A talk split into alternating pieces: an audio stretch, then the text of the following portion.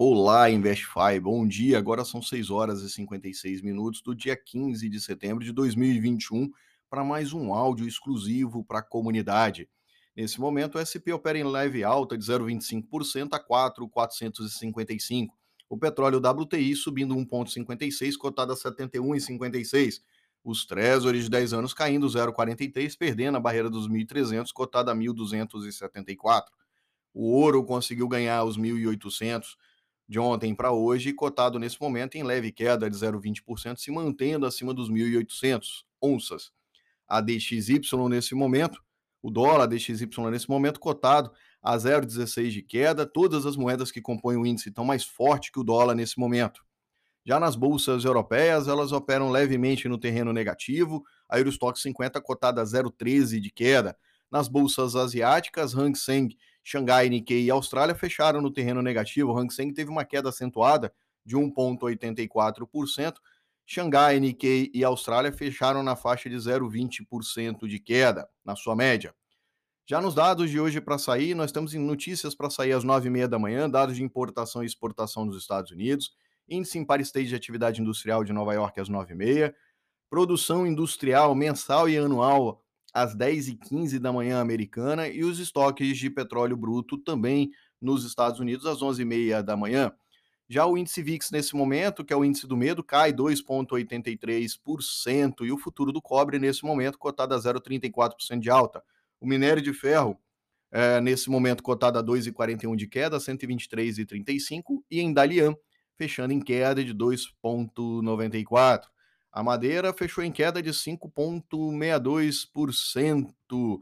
Vamos para os dados do mundo. Nesse momento, os dados de inflação americana ontem uh, veio 4%, o consenso era 4,2%, deu uma leve tranquilidade no mercado, dispensando talvez o início de um tapering agora para outubro.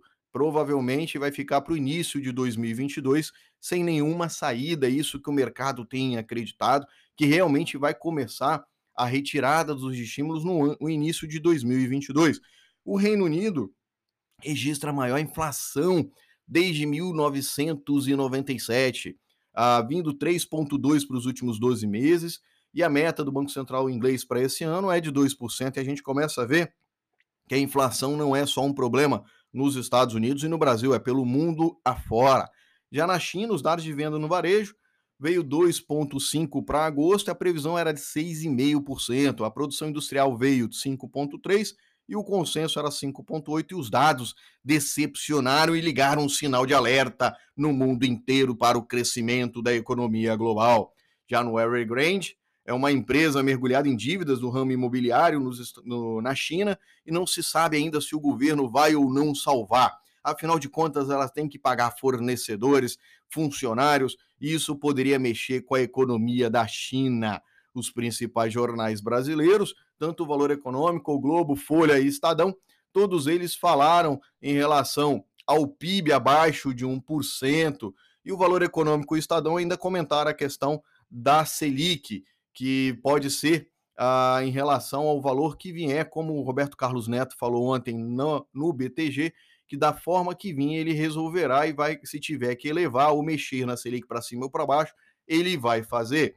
Já no Brasil, o dólar futuro fechou a 5,263 com 0,56 de alta. Para a Petrobras, o presidente da estatal afirmou no plenário da Câmara que não há chance de interferência na estatal. A medida da fake news foi devolvida pelo presidente do Senado, com base que somente poderia ser feita através de um projeto de lei, e antes disso, a ministra do STF, Rosa Weber, já tinha dado uma suspensão em caráter liminar, que alegou que o projeto só poderia ser tratado via projeto de lei. A gente tem hoje na Câmara, na comissão da Câmara, para ser votada a questão da desoneração da folha de pagamento. Ah, se essa lei for passar, ela vai ser prorrogada até 2026. E a gente tem a questão do Bolsa Família, que Paulo Guedes falou, a necessidade da reforma do imposto de renda ser aprovado para poder ter dinheiro para pagar o novo Auxílio Brasil. E se isso não sair, talvez seja necessário até mesmo prorrogar o auxílio emergencial.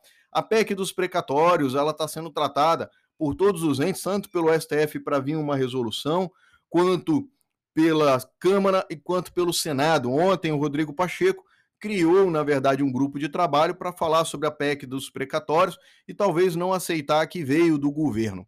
É isso que eu tenho para falar para o dia de vocês. Bons negócios e um excelente dia.